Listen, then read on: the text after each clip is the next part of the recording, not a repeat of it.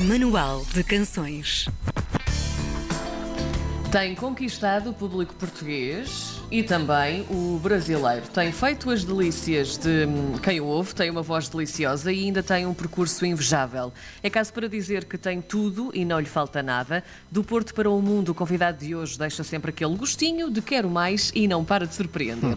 O ano mais imprevisível de todos os tempos está prestes a terminar, mas a verdade é que ainda há tempo para o melhor lugar comum de que há memória. O primeiro aniversário do lançamento do primeiro álbum de uma das vozes mais prometedoras e carismáticas do momento merece ser festejado e nem este ano estranho e pouco clichê pode, pode impedir isso. É já no próximo dia 25 de novembro que todos os caminhos vão dar à Casa da Música no Porto para uma comemoração com todos aqueles que fizeram parte deste disco. No Manual de Canções de hoje contamos a história de Tiago Nacarato. Olá, bom dia, Tiago. Ou conta ele próprio, Bom Tiago, dia. olá. Bom dia, bom dia. Introdução magnífica. Estou É emocionado. bonito, é? Foi lindo. Foi... Olha, Tiago, já diz a, já diz a canção de Vítor Espadinha e não podia ser mais verdade. Foi em setembro que te conheci e Portugal também. Estávamos em 2017 e lemos alguns que nunca tinhas participado em nenhum concurso.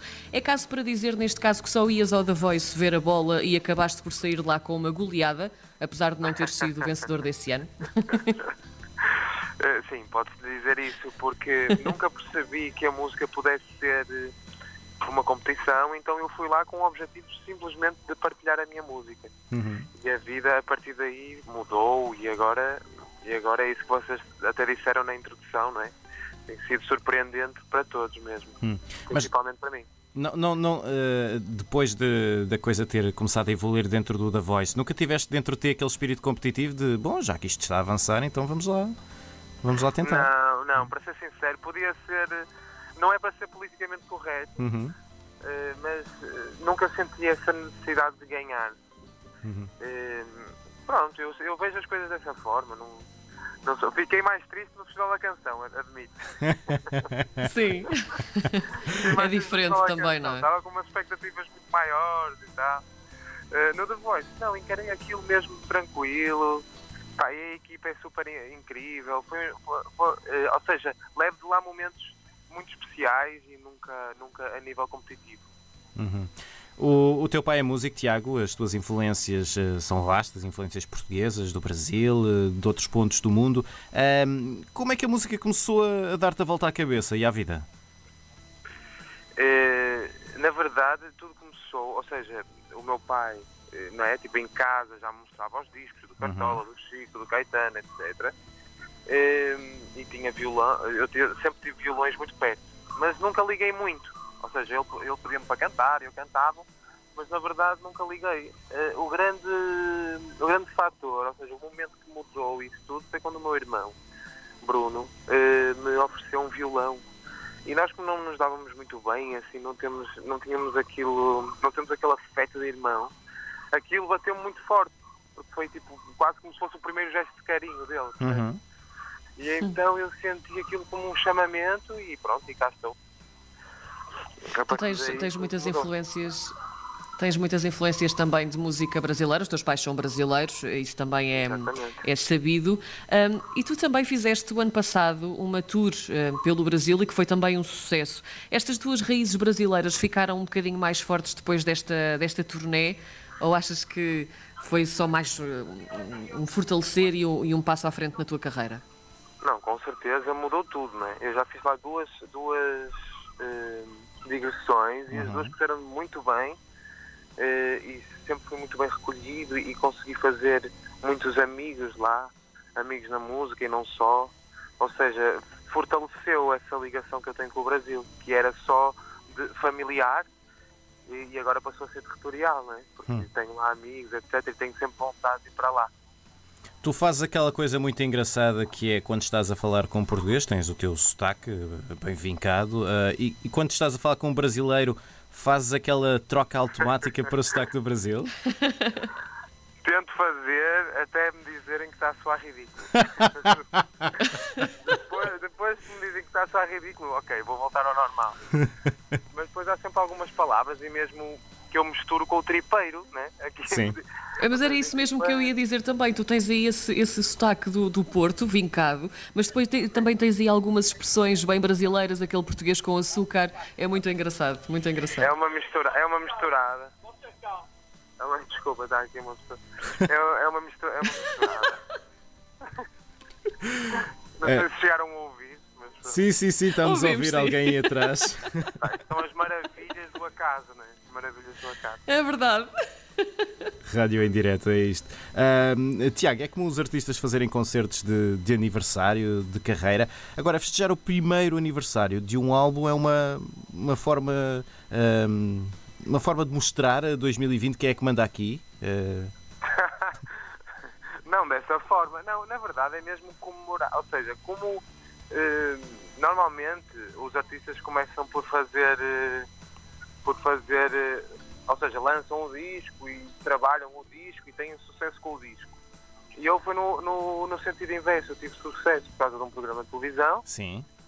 e depois andei a tocar por causa disso, não por causa do disco. Então o disco, quando foi lançado, eu já tinha todo o ano preenchido de concertos e não pude dedicar nenhum eh, inteiramente ao disco, percebem? Então este concerto é um concerto em que eu quero realmente eh, dedicar a este disco que tenho tanto carinho e que trabalhamos com tanto afinco e amor. Eh, então é um presente assim para a obra, mais do que para mim, mais do que é mais um presente para a obra. Lugar Comum é um título hum, muito, muito próprio. Porquê que chamaste Lugar Comum a este teu primeiro álbum? Eh, o, o sentido principal é por ele ser realmente o ponto de encontro de todos os estilos musicais que, que, que eu acabo por sorver na minha vida de músico. Esse é o principal objetivo. É um lugar, é um lugar onde todas as minhas influências vão desaguar. Uhum. E também lançar um disco é um, um clichê também, pode ser isso também. Dependendo do conceito, mas uh, o conceito mesmo em si é isso. é, uh, ou seja, é um disco que reúne todas as, as influências, canções antigas, canções novas. Então é essa a história. Ah, tu estavas a dizer há pouco que já tinhas o ano todo ocupado uh, por causa da. da- não, não do álbum, mas do, do percurso que tinhas tido no, no programa de televisão. Ah, mas sentes que o álbum recebeu pouca atenção? uh, Foi pouco ac- acarinhado? Não, não sinto. Sinto que houve músicas como deve. Na maior parte dos álbuns há sempre um, dois singles ou três que Uhum. recebem mais atenção das massas e depois o resto eh, fica meio assim eh, para segundo plano, digamos assim. É, é- é meio como se fosse um ritual de música de massa, digamos assim. Eh, mas eu senti, por exemplo, eu lancei o, o disco e no dia e passado um mês estava a tocar no circo voador e as pessoas já sabiam cantar as músicas quase todas. Por isso eu acho que o disco foi bem recebido. Eu é que nunca tinha feito um concerto dedicado ao disco. Mas Fogo, eu acho que a dança teve um percurso incrível. Sim. Foi nomeada para Globo.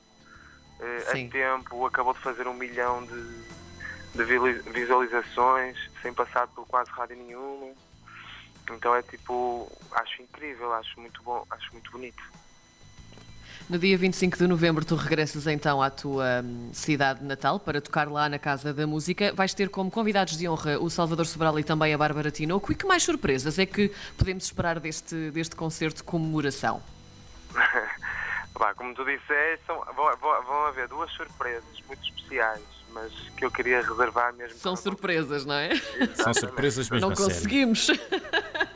Exatamente. Acho que va- vale mesmo a pena. Vai valer mesmo a pena. Vai ser muito lindo. Uhum. Então pronto. Temos aqui, eh, temos aqui um, um- um- quiz para, para terminar esta, esta nossa conversa eh, a propósito deste, deste ano de 2020.